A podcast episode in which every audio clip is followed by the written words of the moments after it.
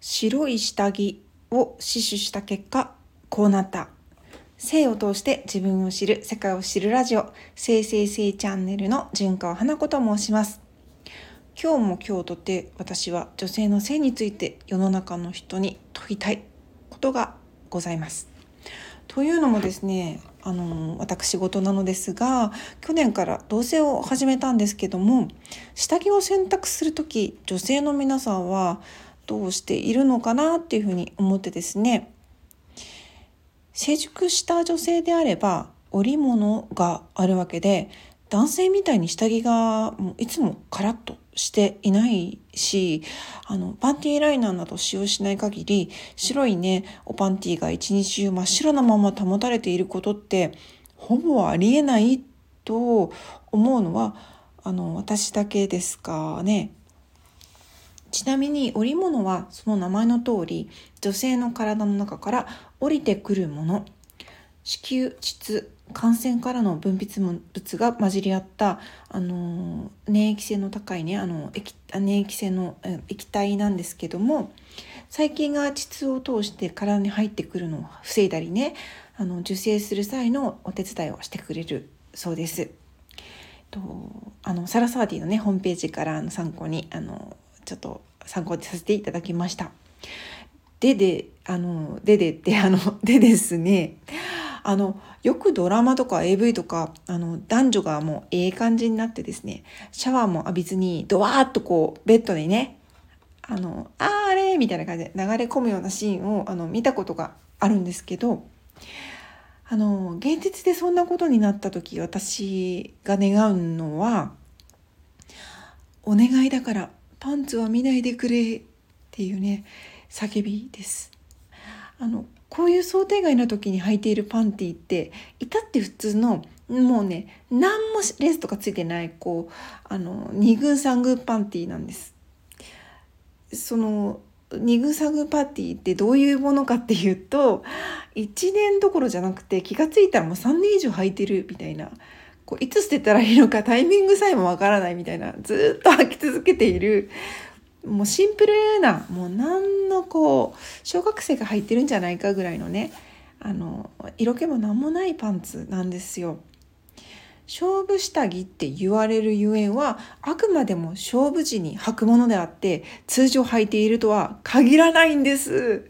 っていうことをねあの女性の皆さんは共感していただけるでしょうか。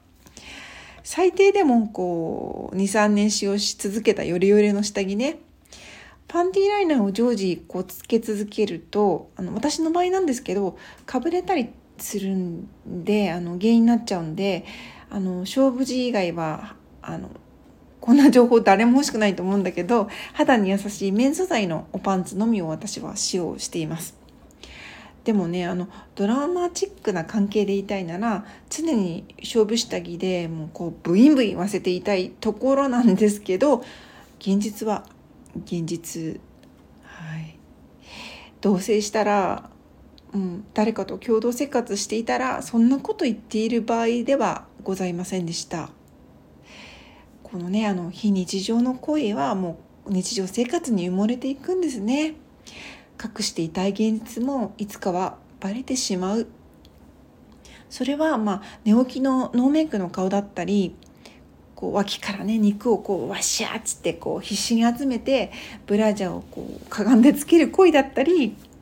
何を食べたらそんな匂いにっていうふうにもうこう自分自身で絶望しちゃうほどのこうおならの香りだったりねいろいろあるはず。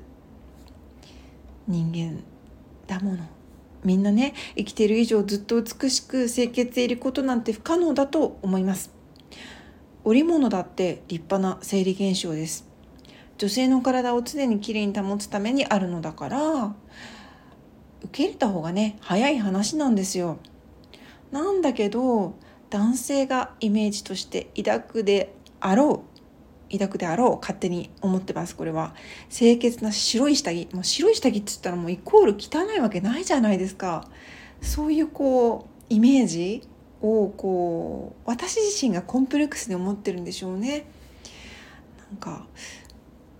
汚れた下着を男性というかパートナーに見られるのは死守したいっていうふうに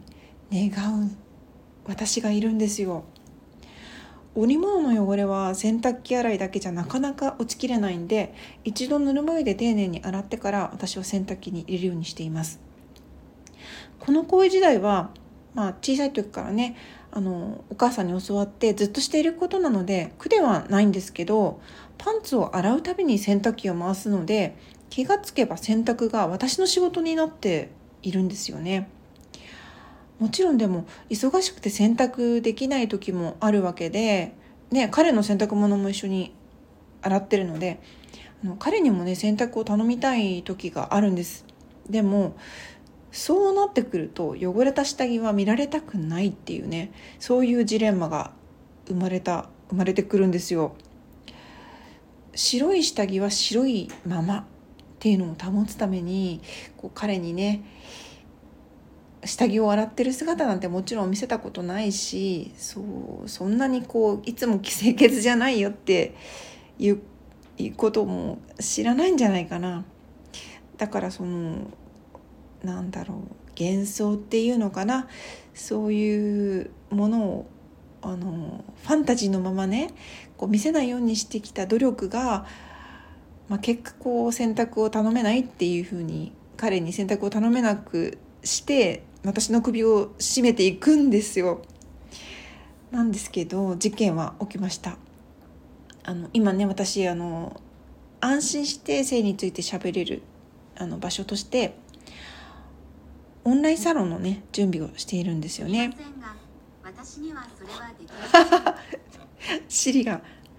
シリがなぜかあの話しちゃいました。すいません。はい。で、まあ、オンラインサロンの準備のため、女性の心と体、ジェンダーや生理、妊娠とかね、更年期とか、PMS や PMDD などの資料作成をしていたんですけど、その際にね、織物についてまとめていたんですよ。そしたら、あの、その織物の資料を見た彼が、織物って女性のビラビラのことでしょっていうふうに聞いてきたんですよね。確かに織物って聞いたら七夕の織姫様がこうひらひらさせているような織物を連想させさせますがあの女性のビラビラつまり大陰唇は織物じゃございません。ね織物ってそっちの織物じゃないんだよっていうことなんですけど男性にはない女性の生理現象ですから知らない男性はもしかしたら多いのですかね。まあね知らない理由うんしょうがないって思うし私のそのね今あの付き合いしてる彼が織物を知らない理由っていうのも考えた時に